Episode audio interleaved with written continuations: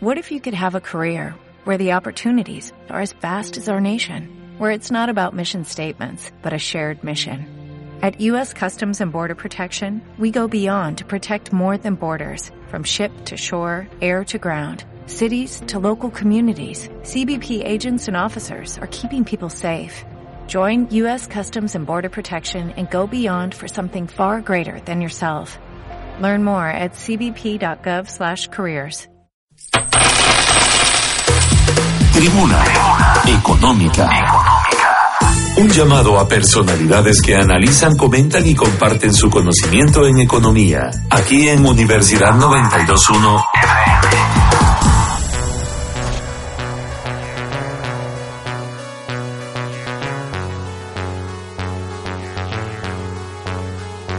Hola, hola amigos, buenos días, ¿cómo están? Gusto saludarles esta mañana de sábado 3 de marzo del año 2018. Es un gusto saludarles al momento de presentar la tribuna económica de la Facultad de Ciencias Económicas de la Tricentenaria Universidad de San Carlos de Guatemala. Como siempre, buen provecho en el desayuno, esperamos que inicien con ánimo este día sábado y a escuchar este programa que es muy interesante. Esta mañana rendimos homenaje póstumo a la memoria de un gran amigo y colega de la Facultad de Ciencias Económicas, licenciado Rolando de Jesús Oliva Alonso.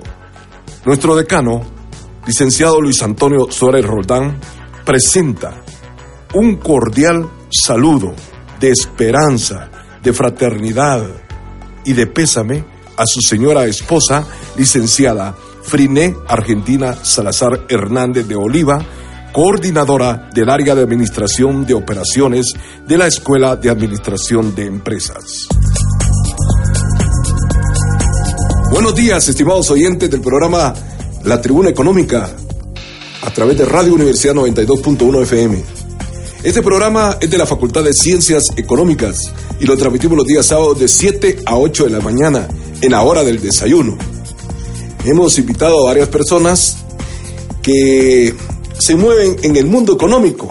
Y esta tarde tenemos como invitado especial al licenciado Rolando Oliva, quien además de haber ejercido el cargo de docente durante muchos años, pues también forma parte de una institución que es clave en el país, la Superintendencia de Acción Tributaria SAT. Bienvenido, muy buenos días, licenciado Oliva, y en primer lugar, nos gustaría que nos hablara de su hoja de vida. Muy buenos días a todos los oyentes de Radio Universidad y especialmente a los de este programa que se escucha mientras eh, degustan el desayuno los días sábados. Eh, quisiera agradecerle particularmente al licenciado Freddy García la invitación porque eh, venir a Radio Universidad para mí es un privilegio y me trae muchísimos recuerdos porque estuvimos por acá prácticamente 12 años sacando algunos programas precisamente de la Facultad de Ciencias Económicas y hacíamos otro de música del recuerdo y hoy que vine pues encontré algunos amigos que todavía permanecen en la radio y para mí eso ha sido motivo de mucha alegría y de mucha satisfacción. Respondiendo a su pregunta, pues la verdad es que eh, pasó algo que no me lo esperaba y es que la mayoría del tiempo de mi vida laboral la pasé dentro de la academia, la pasé ejerciendo la docencia y ha sido realmente maravillosa dicha experiencia. Eh, digo que no me lo esperaba porque yo tuve la suerte y el privilegio de tener excelentes catedráticos. Entonces yo los veía con tanto respeto, los veía tan preparados, los veía eh, tan lejos y tan alto que nunca me imaginé realmente poder optar a una plaza dentro de la Tricentenaria Universidad de San Carlos de Guatemala. Afortunadamente eh, y de manera anecdótica le cuento que después de pasar mi examen privado de tesis, eh, me llamaron de parte de la dirección de la Escuela de Administración y me invitaron a que participara como auxiliar, catedrático auxiliar de la Escuela de Administración Eh, la verdad que no dormí esa, esa noche eh, de la emoción y de los nervios, porque la verdad que no me sentía preparado para ese reto. Mas, sin embargo, desde ahí partió una experiencia maravillosa de más de 30 años dentro de la facultad y que me llevaron eh, al cabo de los años de profesor auxiliar a profesor titular. Posteriormente pasé a coordinador de área. Luego tuve la suerte de llegar a ser director de la escuela de administración. También eh, fui electo como vocal primero de junta directiva de la facultad, eh, lo que se homologa dentro de la universidad a un vicedecanato, ¿verdad? Que uno hace las veces del decano en ausencia temporal eh, de este. Eh, luego pasé a ser secretario académico de la facultad, secretario de junta directiva y eh, pues ahí fue terminando mi carrera prácticamente dentro de ese marco, aunque también tuve la experiencia de coordinar el seminario de tesis, el seminario de integración profesional y eh, todo esto dentro de la Facultad de Ciencias Económicas. También tuve la suerte de formar parte del equipo del Instituto de Investigaciones Económicas y Sociales, IIES, y eh, trabajé un tiempo también como analista de personal en la División de Recursos Humanos de la universidad. Esto, digamos, fue mi paso de más de 30 años, como le decía, dentro de San Carlos. He tenido la oportunidad también de trabajar, creo yo, en las principales instituciones del sector público, en la Oficina Nacional de Servicio Civil, estuve también en la Secretaría de Planificación Económica, SEGEPLAN, en la Contraloría General de Cuentas y actualmente pues tengo la suerte de trabajar en la Superintendencia de Administración Tributaria. Bueno, y además tiene una faceta como periodista, licenciado Oliva. Eh, somos parte de la Asociación de Periodistas de Guatemala, APG. A mucho orgullo, a mucho orgullo. Eh, pues somos parte de una institución que es la más importante dentro del gremio periodístico del país, que desde su fundación ha jugado un papel fundamental en eh, la lucha por la libre expresión del pensamiento, ¿verdad? Eh, dentro de la institución eh, de la APG han estado los más brillantes periodistas del país, que incluso han ofrendado su sangre, su vida en pro de una Guatemala mejor. Y la verdad que sí, yo comencé sacando un pequeño periódico cuando viví en Jardines de la Asunción. Y le estoy hablando pues de hace muchos años. Me recuerdo que lo repartíamos gratuitamente de casa en casa, ¿verdad? Y algunas personas cuando tocábamos el timbre salían, hoy no quiero, muchas gracias. no, si es gratis, ¿verdad? Y entonces eh, ahí comenzó realmente eh, una carrera que es realmente apasionante, que es el periodismo. Hemos tenido oportunidad también de dirigir la revista Enfoques Económicos del Colegio de Profesionales de las Ciencias Económicas Hemos tenido también la suerte de crear eh, otros medios, como un periódico que se llamó Visión 5.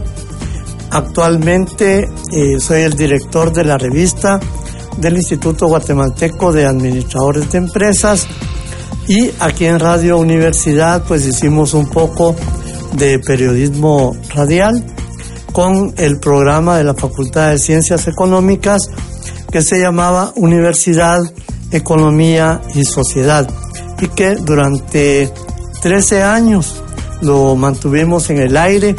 Me recuerdo que comenzamos cuando la radio estaba sobre la 13 calle, ¿verdad? Y eh, creo que en aquel momento eh, era más la ilusión que otra cosa porque la radio tenía tan poca eh, potencia que yo creo que se oía aquí en el, en el Centro Cultural Universitario y tal vez una cuadra más allá, pero no más, ¿verdad? Entonces, esa ha sido también eh, parte de la faceta que hemos desarrollado y pues tengo el privilegio de, de que seamos colegas allá, Freddy, en la APG. Sí, es interesante porque pasa algo similar a los deportistas que no saben aprovechar el tiempo y en cambio el que lo aprovecha es diferente. Por ejemplo, también en, el gremio de periodismo son pocos los que han aprovechado eh, ser eh, profesionales, es decir, eh, ser licenciados, tener un grado universitario, un título académico, y qué bueno tener a una personalidad como Rolando Oliva. En su paso en la superintendencia de Administración Tributaria SAT, diciéndolo correctamente, em, ¿Cuál es su experiencia? Hemos tenido la oportunidad cuando fui presidente de participar en tres actividades del directorio. Y me parece a mí algo bueno, algo interesante que sea el ministro de Finanzas el, presidente, ¿verdad? del, directorio. Y posteriormente eh, va en el orden cronológico, si no recuerdo mal, el director de la SAT. Entonces, eh, ¿cómo ha sido esa experiencia? Si no, pues me corrige usted, licenciado. Cómo no, ahora eh, efectivamente quien dirige la SAT, eh, la máxima autoridad, es el ministro de Finanzas o su representante, ya que regularmente es un viceministro. Hay, eh, está el directorio, ¿verdad? que está conformado por dos profesionales de las ciencias económicas con mucha experiencia en el ámbito tributario y eh, está también representado por el superintendente de Administración Tributaria, el licenciado Solórzano Fopa. Bueno, antes de entrar en materia en cuanto a lo que es nuestra facultad, es interesante porque estamos hablando de ciencias económicas. Eh, la SAT se ha mencionado mucho de que no ha llegado a la meta, que no ha logrado las recaudaciones que se han trazado. Ahora bien, se ha hablado de aumentar el ISR, el impuesto sobre la renta, lo cual le causa molestia al ciudadano guatemalteco. ¿Qué nos puede comentar respecto licenciado Oliva? Mire, eh, realmente el impuesto sobre la renta es un impuesto regresivo que castiga al que menos gana, ¿verdad? Porque quien menos gana prácticamente se gasta todo su salario para tratar de eh, obtener los satisfactores mínimos. Y entre más alto es el IVA, pues menos satisfactores va a poder adquirir. Es un impuesto indirecto y es un impuesto regresivo. Eh, yo creo que aquí lo que más convendría sería ampliar la base tributaria, ¿verdad? Hay muchísima gente que no tributa debiéndolo hacer. Y en esta lucha, pues yo creo que la SAT ha estado abonando para que esa base tributaria se amplíe. Y por otro lado, creo que lo que debieran haber es un eh, una ampliación eh, de un impuesto directo, ¿verdad? Como sería el impuesto sobre la renta. Esto lleva a la justicia social en el sentido de que quienes más ganan, más deben tributar. ¿verdad?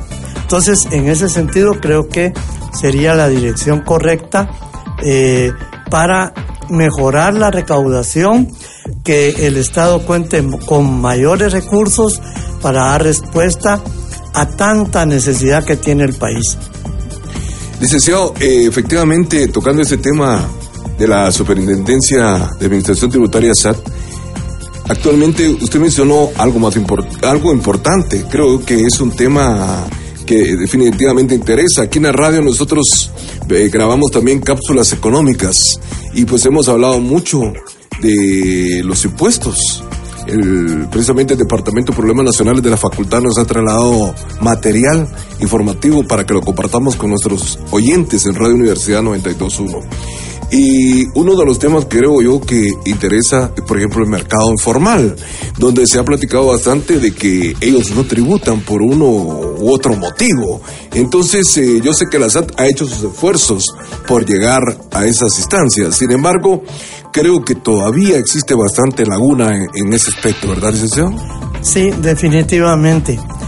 Hay que tomar en cuenta la estructura social y económica del país. La verdad es de que eh, un alto porcentaje de la población obtiene sus recursos a través de la economía informal, porque no se generan eh, el número de puestos suficientes con ingresos eh, decorosos y con una estabilidad laboral. Entonces mucha gente tiene que ver cómo, como decimos vulgarmente, cómo se las espanta para poder llevar el pan a la mesa. Y entonces, eh, en este sentido, nosotros vamos a cualquier mercado y lo que más abunda es la piratería, ¿verdad? Discos, zapatos, ropa y cuanto artículo se puede, pero es un afán de sobrevivencia el que tiene la mayoría del país. No es un trabajo fácil, si uno se da cuenta, son personas que trabajan de lunes a domingo, son personas que permanecen bajo sus champitas, bajo el sol, bajo el agua, y a veces uno pasa ahí y no han vendido nada en todo el día. Es, es muy difícil, ¿verdad? Ahora bien, hay que tomar por otro lado de que también hay mucha migración del interior del país hacia la capital. Es gente que viene buscando mejores condiciones de vida, mejores servicios. Y aunque se va a vivir a, las, eh, a los suburbios de la ciudad, pues de alguna manera consume servicios por los cuales no paga. Por ejemplo, eh, alumbrado público, desagües, eh, transporte público y otra serie, agua incluso, ¿no? Agua potable. Pero es parte, como le repito, de la estructura del país, ¿verdad? Es gente que vive prácticamente al centavo. Entonces, ¿de qué manera se puede pedir que paguen impuestos, cuál es el atractivo que se les va a ofrecer para que realmente se formalicen. O sea, yo creo que hay que ir un poquito más lejos. En algunos países entiendo que pagan una tasa mínima de impuestos, que aquí podría ser de 200 quetzales al mes, independientemente del ingreso que tengan, ¿verdad? Pero eso obligaría también a darles más servicios de manera más formal, como por ejemplo el seguro social. Y no sé si estamos en capacidad realmente de pedir y de poder ofrecer mejores servicios que los que ya se ofrecen en la ciudad y que realmente dejan bastante que desear. Están escuchando el programa La Tribuna Económica a través de Radio Universidad en este día sábado, en la hora del desayuno. Y como invitado especial tenemos al licenciado Rolando Oliva. Hemos platicado acá con economistas, administradores de empresas. Bueno, yo tuve la oportunidad, gracias a Dios, de estudiar la carrera de administración, pero contador público auditor es algo diferente. Realmente llegar a hacer una auditoría a una empresa que le hagan malas caras. Eh, ¿Cómo es el sentir de un CPA? Bueno, le quiero contar que yo a pesar de que el destino me ha llevado por los caminos de la contaduría pública y la auditoría. Realmente mi profesión es la de administrador de empresas. Somos colegas. Eh, lo que pasa es que coyunturalmente hubo un momento que me buscaron y me ofrecieron la ser subcontralor de calidad del gasto en la en la contraloría. Y pues ahí estuve un par de años. Y actualmente estoy en la Superintendencia de Administración Tributaria, pero realmente no tengo la formación académica de un contador público y auditor.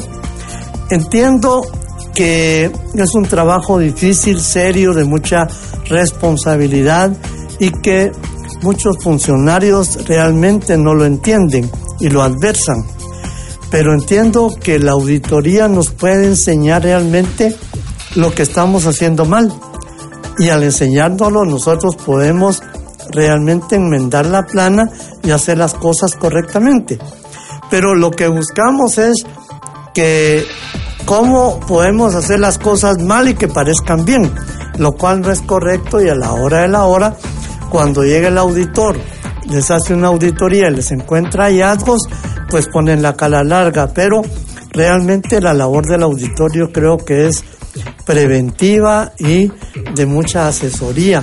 Y si se le prestara más atención a las auditorías internas de las instituciones, pues yo creo que tendríamos una mejor administración y un uso más eficiente de los recursos.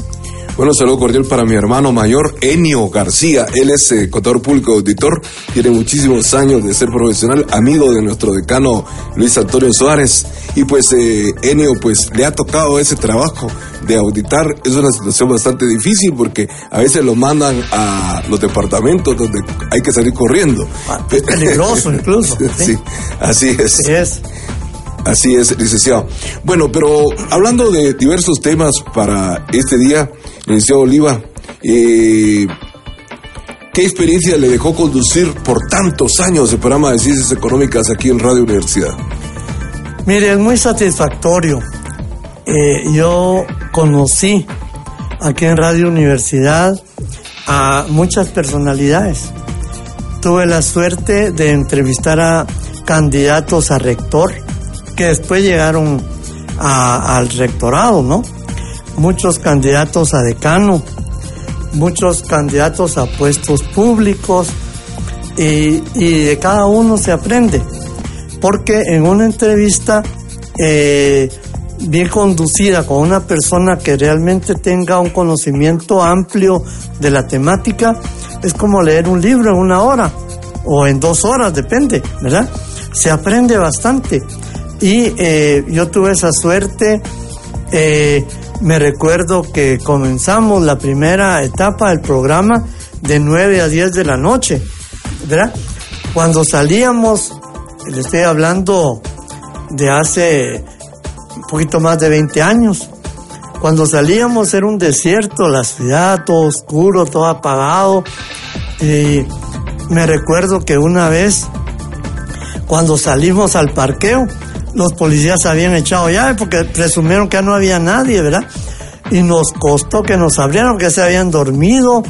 Total que salimos de aquí como a las 11 de la noche y los invitados ya poco nerviosos y, y, pues con hambre ya se querían ir, pero eh, contestando a su pregunta, yo creo que fue una gran experiencia, ¿verdad? Yo creo que el periodismo nos permite conocer de cerca a muchos funcionarios, a muchas personalidades de diversas, eh, eh, que se desenvuelven en diversos ámbitos. Y eso es sumamente importante y enriquecedor. Sí, eh, tener un programa de noche aquí, hemos tenido la oportunidad de compartir con el licenciado Carlos Antonio Melgar, que estuvo hace un momento aquí con nosotros en la cabina. Él pues eh, tiene programa al oído que se transmite de 6 de la tarde a 8 de la noche y el miércoles anterior previo a la, al día de la manifestación pues estuvimos hasta las 9 de la noche, de 6 de la tarde a 9 de la noche y no sentimos el tiempo comentando porque la persona, el, auditorio llamó, participó y pues eso lo motiva mucho a uno y tener la participación de Radio Escucha. Usted tuvo un programa de música de recuerdo de lo que escuché al momento de contarnos su hoja de vida efectivamente eh, teníamos la inquietud de eh, tener un programa que eh, de alguna manera captara un, un, auditorio que le permitiera posteriormente al programa Senderos de Hormigo ya tener un auditorio cautivo con nuestro programa. Y comenzamos, nos autorizaron el programa y eh, pues fue relativamente una experiencia maravillosa cuando eh, las personas nos llamaban, nos contaban sus anécdotas de las canciones, los recuerdos que les traían de hijos, de esposos, de novios, de viajes. Y, fue una época muy bonita realmente. Actualmente pues eh, contamos sábados y domingo con el programa póngase a tono con el colega Antonio Díaz, que es parte del inventario de Radio Universidad, una gran voz aquí en la radio. Realmente ser comunicador social es algo apasionante, sin embargo, el periodismo que se trabaja actualmente es diferente. El periodismo de investigación es el que está de moda ahora y que muchos lo ponen, eh, lo colocan pues como periodismo 2.0 y ahora que el periodismo 3.0 tuve la oportunidad, le quiero contar como una anécdota así rápidamente, de dar clases de parte de una universidad privada en nuestro diario. y trabajar con periodistas ya hechos es bastante difícil.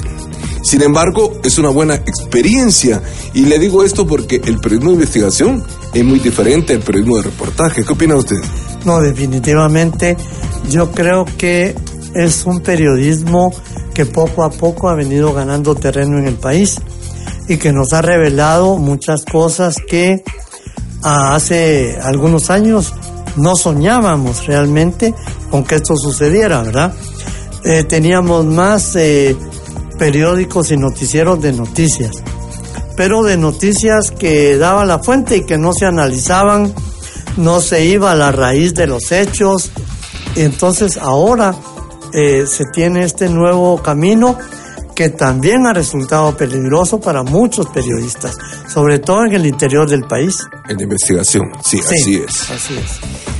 Licenciado, fíjese que, por ejemplo, sabemos que muchas personas pelean con la tecnología, como se dice popularmente, especialmente en el gremio de periodismo. Y hablando de ciencias económicas, actualmente el decano Luis Suárez pues, ha confiado en nosotros para la página de, la facultad, la cual la tenemos actualizada. Es decir, en el momentito que íbamos caminando en la manifestación, la información iba fluyendo en nuestra página. Y para mí fue impresionante que subimos cuatro publicaciones y cada uno alcanzó los más de 300 likes cada uno, 1200, eh, pero en términos de una hora. Eso no se veía antes, ¿se recuerda? Definitivamente. Una gran diferencia. Así es, así es. Y precisamente ese cambio generacional, este salto cualitativo que da la tecnología en todos los ámbitos. Eh, muchos nos resistimos a veces porque pensamos que ya no tenemos la capacidad para desarrollarnos en ese ámbito, ¿verdad? Entonces eh, atacamos eh, a veces sin sentido a la tecnología. No, que eso no es el periodismo, que el periodismo es otra cosa. Y yo creo que no es eso. Yo creo de que hay que ponerse en concordancia con el tiempo, ¿verdad? Si queremos ser escuchados, si queremos ser vistos, si queremos ser oídos, vamos a tener que usar las plataformas que la gente espera y eh, en las que se basa ahora para informarse. En la Escuela de Ciencias de la Comunicación tuve la oportunidad de estudiar un diplomado y, que fue precisamente en el año 1998, si no estoy mal, donde dijeron primero Internet, solo Internet y después Internet. Para eso han pasado 20 años y ahora pues imagínense si uno no se pusiera al día, cómo estudiáramos. Y es una situación que se da en nuestra máxima entidad de prensa, lamentablemente. Efectivamente, pero hay otra arista que yo quisiera tocar en este tema y es la dificultad que encontramos los catedráticos actualmente con la tecnología. Y me voy a referir a un hecho concreto. Muchas veces uno está al frente de la cátedra, está explicando, está tratando de desarrollar algún tema y la mayoría de estudiantes están con su teléfono en Twitter. Están mandando y recibiendo mensajes y eh, uno eh, les hace una pregunta y se le quedan viendo como que están en otro mundo. Eh, y es frustrante realmente ver cómo eh, no uno no logra captar la atención de los estudiantes. Antes, cuando uno agarraba la pizarra y hacía sus apuntes, el estudiante estaba con su cuaderno haciendo las copias y ese era algo que le servía a uno posteriormente para estudiar.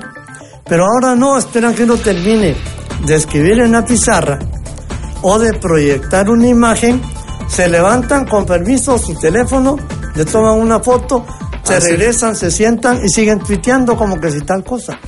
Entonces, ¿cómo hacemos para unir la labor docente con el interés tecnológico de los alumnos.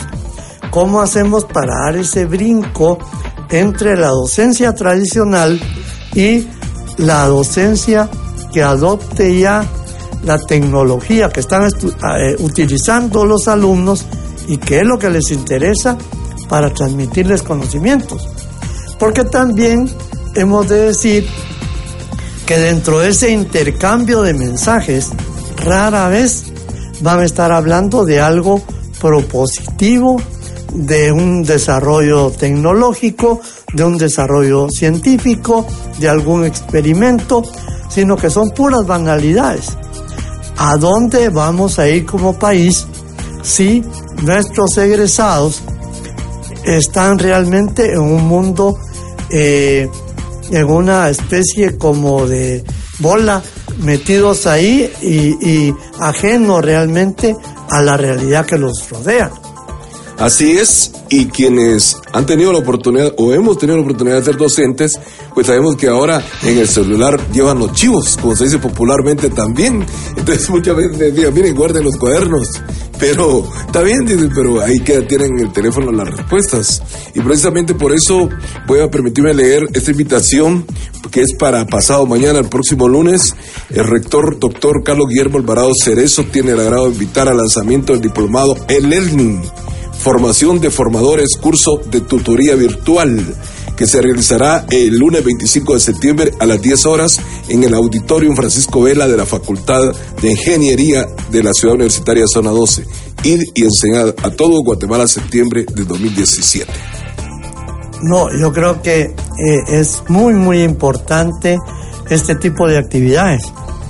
Pero regreso a un tema que yo creo que no debiera ser también motivo de discusión al más amplio nivel y es precisamente el de la relación alumno catedrático dentro de la mayoría de facultades y, centros eh, de educación superior dentro de San Carlos. Cuando yo estudié, realmente éramos pocos alumnos aún en la Facultad de Ciencias Económicas, teníamos la ventaja de tener una relación muy directa con el catedrático. Ahora, en Ciencias Económicas, sobre todo en las carreras de auditoría y de administración de empresas, hay aulas con más de 200 estudiantes. Creo que es un fenómeno que se da también en ciencias de la comunicación. Y no hay realmente un docente que tenga la capacidad para dominar un auditorio de 200 estudiantes en aulas en las que cómodamente sentados debieran haber a lo sumo 80 estudiantes. El estudiante se cansa porque está parado, porque está mal sentado, porque hace mucho calor, porque llega eh, corriendo de saber dónde a recibir sus clases. El profesor se desgañita porque tiene que gritar para que le escuchen todos hay, hay alumnos en las puertas, hay alumnos sentados en la cátedra. ¿Cómo realmente podemos superar ese problema? Porque ni el profesor sale complacido de la cátedra que da, ni el estudiante sale complacido con lo que poco pudo escuchar y comprender del profesor. Entonces yo creo que aquí también debiéramos pensar en un cambio de metodología dentro de la eh, máxima casa de estudios del país. Yo creo que ya debiéramos estar pensando siempre en el, la misma línea de la tecnología en la educación a distancia. Creo que eh, ya prácticamente todos, de una u otra manera, tenemos acceso al Internet, a las redes sociales, y es tiempo también que usemos las redes sociales para un beneficio de desarrollo personal institucional y nacional. Entonces yo creo que la orientación eh, en los próximos años debiera estudiarse para darle un cambio a la metodología de la educación en el país.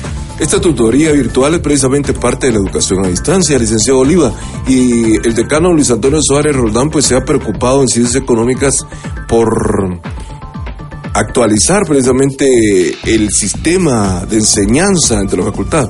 Nos vamos al área común, ¿verdad? En los edificios más eh, lejanos, que muchos le llaman a Matitlán, ¿verdad? Sí. hablamos del S11, por ejemplo. Eh, aquí con Luis Suárez hemos tocado bastante este tema y precisamente de que en la facultad se tienen eh, trabajadores que estudian y no estudiantes que trabajan y que llegan cansados, llegan agotados y hay muchas cosas, ¿verdad? Esfuerzo que realiza el estudiante de ciencias económicas. Para ponerle un ejemplo, licenciado Oliva, En Zacapa, que el Centro Universitario de Zacapa tuvieron que poner cinco secciones de administración de empresas en el primer semestre y este año se inauguró la carrera. Eso en Zacapa.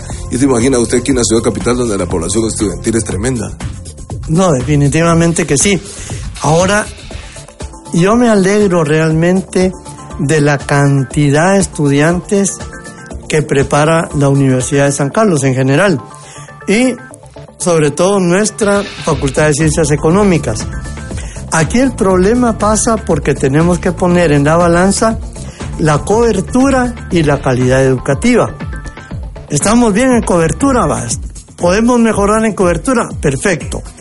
Pero, ¿cómo ha sido realmente el comportamiento de la calidad educativa?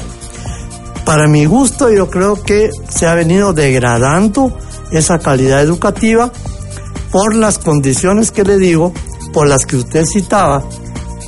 Regularmente la gente llega en bus a la ciudad universitaria. Llegar de cualquier punto a otro punto de la ciudad capital a partir de las 5 de la tarde es un calvario. Hay estudiantes que dicen que salen a las 4 de su trabajo, se suben al bus y van llegando al aula a las 7 de la noche. Ya se perdieron una clase y van a pedir copia. Y con esa copia que medio hizo el otro, las fotos que tomó, con eso van a estudiar. Entonces se ha perdido bastante esa calidad. ¿Cómo logramos realmente un equilibrio dentro de la calidad educativa y la cobertura que cada año va creciendo y creciendo. Pero no pasa lo mismo con eh, los edificios, la cantidad de aulas, la cantidad de maestros. Eso no, no, no varía gran cosa, o no varía. Entonces las aulas ya no dan más, porque las paredes lamentablemente no son de hule. Entonces ya la gente no, no, puede realmente eh, llegar y tener un acceso a una educación motivante, a una educación que realmente lo haga sentirse que está creciendo profesionalmente. Ese es para mí uno de los grandes dilemas y que debieran de, ponerse a, a pensar, digamos, lo que ahora le llaman eh, los tanques de pensamiento famosos, ¿verdad? Que se dedicaran realmente a pensar cómo hacemos para, en lugar de bajar, que suba la calidad académica, que suba la calidad docente, que suba la calidad de nuestros egresados, que sean más competitivos en el mercado laboral, porque al final el simple hecho de tener un cartón, un título universitario, no garantiza realmente un trabajo decente y bien remunerado. Sí, eh, así es, porque a la hora de ir a una entrevista, de participar por oposición, no se tiene la calidad precisamente para enfrentar un reto ya en la vida real. Ahora, licenciado, usted ha tocado temas importantes y que yo le iba a preguntar acá precisamente. ¿Considera usted que es uno de los principales problemas que se pueda dar en la facultad, lo que usted está mencionando? Sí, mire, yo creo que uno de los grandes problemas que tenemos es que eh, la cantidad de estudiantes eh, ha realmente rebasado la capacidad instalada en cuanto a aulas, en cuanto a docentes. Creo que habría que hacer esfuerzos titánicos para eh, duplicar el número de salones, duplicar el número de docentes o bien buscar una metodología que se adapte a las condiciones económicas de la Universidad de San Carlos para permitir que tengan acceso a la educación, pero que sea una educación de calidad. Yo creo que eso es fundamental. Lo otro es que ya no podemos pensar en eh, que el estudiante va a estar a las 5 de la tarde ahí y se va a retirar a las 9 de la noche. ¿Cuál es el horario? Están llegando a las seis y media en promedio y se van a las 8, 8 y 10 porque comienzan a sonar sus bocinas los buses que los van a llevar a las colonias más alejadas y a los departamentos circunvencinos de la ciudad capital. Entonces el alumno sale corriendo porque si no se ve en ese bus ya no se ve en ninguno. Entonces ha cambiado mucho realmente la, las situaciones de la universidad y la universidad tiene que pensar cómo adaptarse a estas nuevas situaciones. Pero usted está de acuerdo con la tutoría virtual, es decir, eh, crear una clase en línea, hablándolo así en español, ¿verdad? Porque realmente eh, la capacidad existe, eh, los programas que existen actualmente donde se pueden enviar calificaciones, donde se puede trasladar un examen, dar tanto tiempo para que lo contesten, que regrese la respuesta, en fin, ¿usted está de acuerdo con eso? Totalmente, yo creo que tenemos que hacer uso de la tecnología.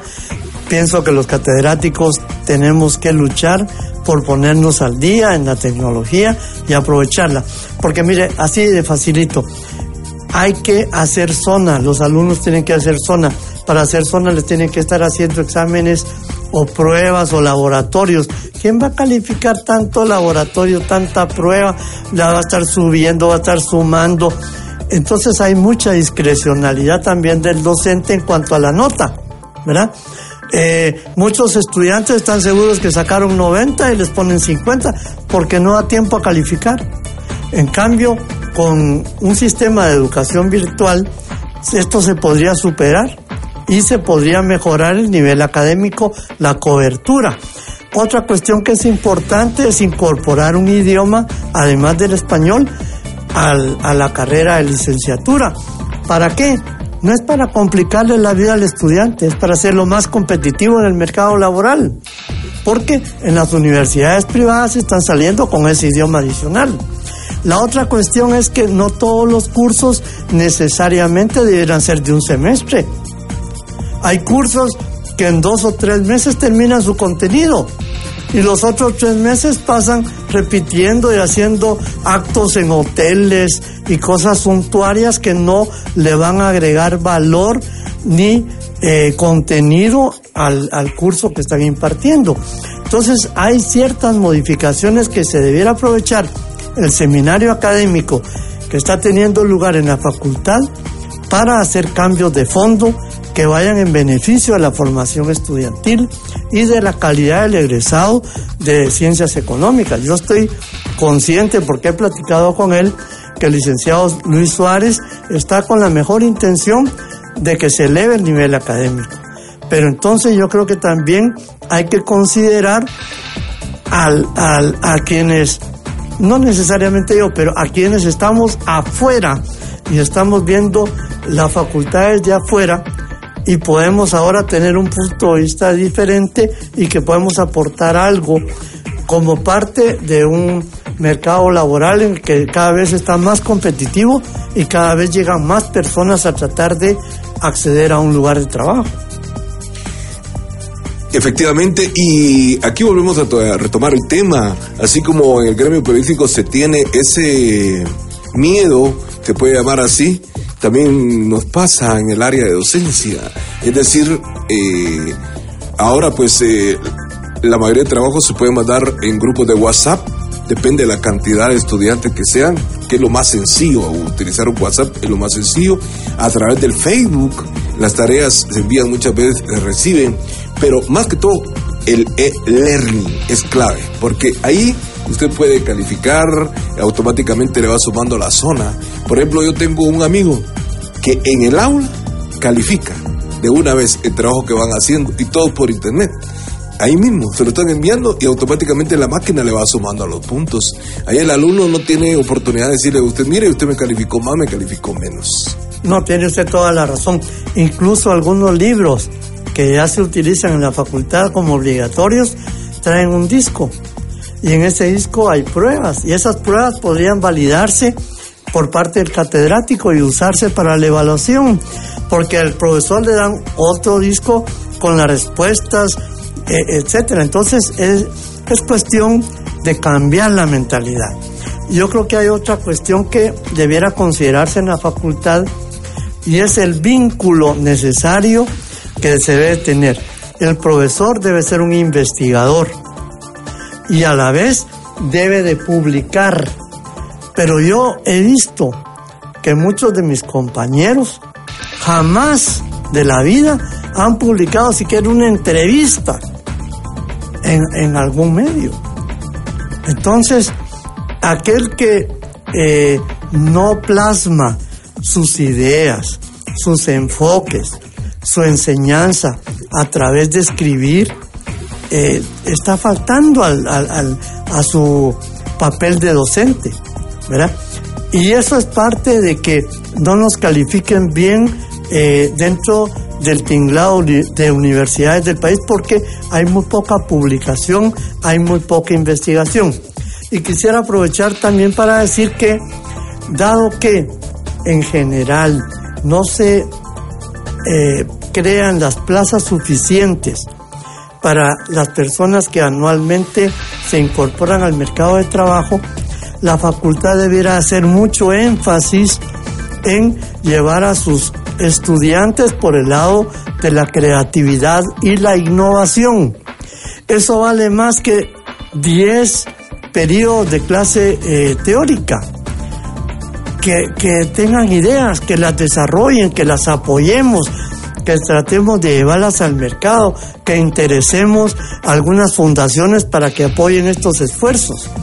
Pero ¿qué es lo que pasa? Nos eh, pasamos teorizando y teorizando y realmente cuando el alumno egresa tiene que ir a tocar las puertas para ver dónde consigue un mejor empleo.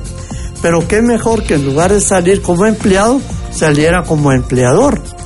Y este sería un camino también aquel que compruebe que durante su carrera creó una empresa y que tiene empleados, que está dando fuentes de trabajo, que de una vez se graduara.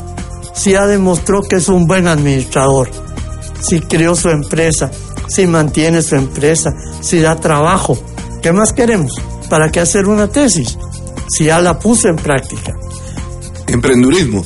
Eh, prácticamente le quiero decir, yo doy fe de que el licenciado Luis Antonio Suárez Roldán se ha preocupado por mejorar, por modernizar la facultad y el emprendurismo es algo que a él le gusta mucho y creo que usted tiene mucha razón, licenciado Oliva.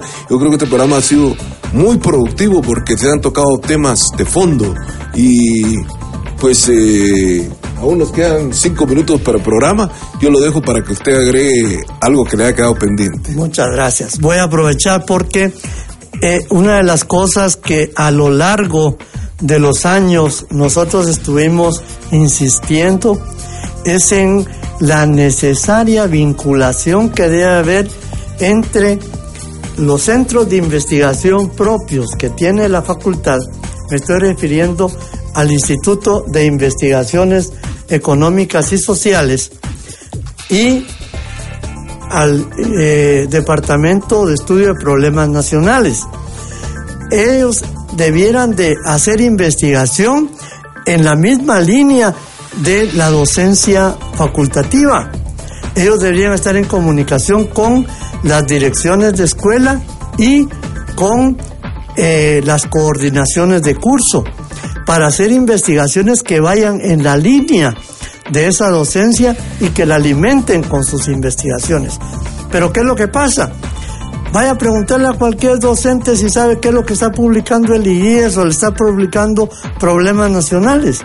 O al revés, vaya a preguntarles cuáles son los contenidos que está impartiendo cualquier curso de la facultad a personas de problemas o, o del IES. No lo saben, porque no hay un vínculo que permita realmente tener esa relación. Y es más, yo creo que estos institutos de investigación debieran de alimentar con eh, un listado de temas la investigación de los estudiantes para sus tesis. Eso sería fundamental, porque entonces cerramos círculos. Pero en este momento, ¿quién evalúa realmente la calidad y el aporte que hacen los estudiantes a través de su tesis? ¿Será que está llegando a las empresas esos aportes? ¿Será que algunos los han puesto en práctica? Y si los han puesto en práctica, ¿por qué no este, darlos a conocer? Si ese sería realmente sacar de, del silencio a la facultad y a la universidad, porque en la universidad se hacen muchas cosas, pero nosotros dentro de la facultad no nos comunicamos y no sabemos qué estamos haciendo unos ni qué están haciendo otros. En ese sentido yo creo que los vasos comunicantes deben de actuar bien. Y una quizás última idea que me transmitió mi buen amigo Víctor Castro va en el sentido de que el área común, que son dos años, eh, debiera servir para que quienes terminen el área común debidamente reformada, reformulada, obtengan un título de técnicos. De manera de que si por X o Y que se casaron, que tuvieron hijos, que se quedaron sin empleo, lo que sea, ya no pudieron concluir su carrera, en esos dos años lograron salir en técnicos en estadística, en investigación documental, en eh, investigación de mercados, en auxiliares de auditoría. Entonces les va a ser también fácil o menos difícil encontrar trabajo, porque ya van a tener una formación orientada a su carrera y van a tener un reconocimiento de nuestra tricentenaria universidad y de nuestra octogenaria Facultad de Ciencias Económicas, ¿verdad? Que hay que decirlo, está cumpliendo sus 80 años en este 2017. Y es una felicitación, ¿verdad? Porque ha sido un centro de educación superior que ha aportado mucho al país, pero que puede aportar más. Y yo creo que el liderazgo del licenciado Suárez Roldán eh, debiera haberse reflejado en cambios eh, radicales, si se quiere, pero bien orientados para que rindan sus frutos en cuanto a la vinculación de la facultad con la sociedad y un mejoramiento interno de la calidad educativa. En los, entre los logros de este año 2017, en el 80 aniversario, está la implementación del doctorado en ciencias económicas con eh, énfasis en administración financiera que es, uno, es el primer doctorado dentro de la Facultad de Ciencias Económicas. Durante tantos años no se había implementado un doctorado y ahora con la administración de Luis Suárez pues se ha logrado en este 80 aniversario. Creo que es importante, además de las maestrías, que ya son varias y que precisamente creo que hasta el momento eran cinco y está por firmarse un convenio con la Contraloría General de Cuentas. Llegó precisamente Carlos Mencos, el Contralor General de la Nación, y está por suscribirse el convenio donde se va a impulsar una nueva maestría precisamente con orientación a administración tributaria. Entonces eh, se sigue trabajando en lo que se relaciona a posgrado, licenciado Oliva. Ahora sí estamos en la parte final. Le agradecemos de verdad su participación aquí en el programa La Tribuna Económica de la Facultad de Ciencias Económicas. De verdad es un honor platicar con usted. Tema súper interesante, licenciado Orlando Oliva. Pues el agradecido soy yo por la invitación, eh, licenciado Freddy García. Estamos a la orden y pues no quiero que se malinterprete lo que dije. Eh, lo he dicho con todo el cariño y todo el respeto que me merece mi casa de estudios, porque yo quisiera realmente que eh, siguiéramos realmente siendo esa facultad, ese centro de estudios superiores que ha sido líder dentro de una alma mater insuperable que es la USAC. Muchas gracias al licenciado Rolando Oliva, nuestro invitado de esta mañana, aquí en el programa La Tribuna Económica de la Facultad de Ciencias Económicas por Radio Universidad 92.1. Puede escucharnos a través de nuestras páginas de internet y a través de Turing Radio. Muchas gracias por su atención. A nombre de nuestro productor, licenciado Fernando Palacios, este servidor, muy buenos días para todos. Si Dios nos lo permite, nos escuchamos el próximo sábado a partir de las 7 en punto, la hora del cafecito. Minic, buen provecho a los oyentes. Con tamal.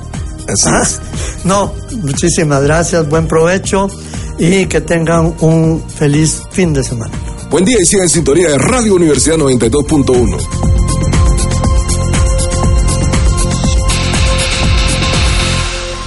Esta fue la última entrevista ante los micrófonos de Radio Universidad 92.1 FM en el mes de septiembre por parte del licenciado Rolando de Jesús Oliva Alonso. Nos deja un legado en la Facultad de Ciencias Económicas como amigo, como colega y excompañero de trabajo. Un gran ser humano con gran sentido humanitario.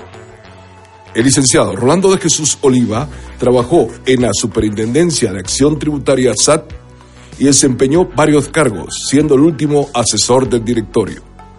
Exdocente y exdirector de la Escuela de Administración de Empresas y exsecretario académico de la facultad. Reiteramos nuestra muestra de condolencia A su esposa, Friné Argentina Salazar Hernández, hoy viuda de Oliva. A sus hijos y a toda su familia. Sus restos están siendo velados en capillas señoriales zona 9 y el cortejo fúnebre será hoy sábado a las 15 horas en el cementerio Las Flores, donde se le dirá el último adiós. Descanse en paz, Rolando Oliva. Llegamos de esta manera al final del programa La Tribuna Económica de la Facultad de Ciencias Económicas de la Tricentenaria Universidad de San Carlos de Guatemala. Como siempre, muchas gracias por su atención. A nombre de nuestro decano en Ciencias Económicas, licenciado Luis Antonio Suárez Roldán. A nombre de nuestro productor, licenciado en Ciencias de la Comunicación, Fernando Palacios y de este servidor en la palabra Freddy García Lemos. Buen día para todos, sigan en sintonía de Radio Universidad 92.1 FM y disfrute de la mejor música de recuerdo en el programa Póngase a tono con Tono Díaz. Buen día para todos. Tribuna Económica.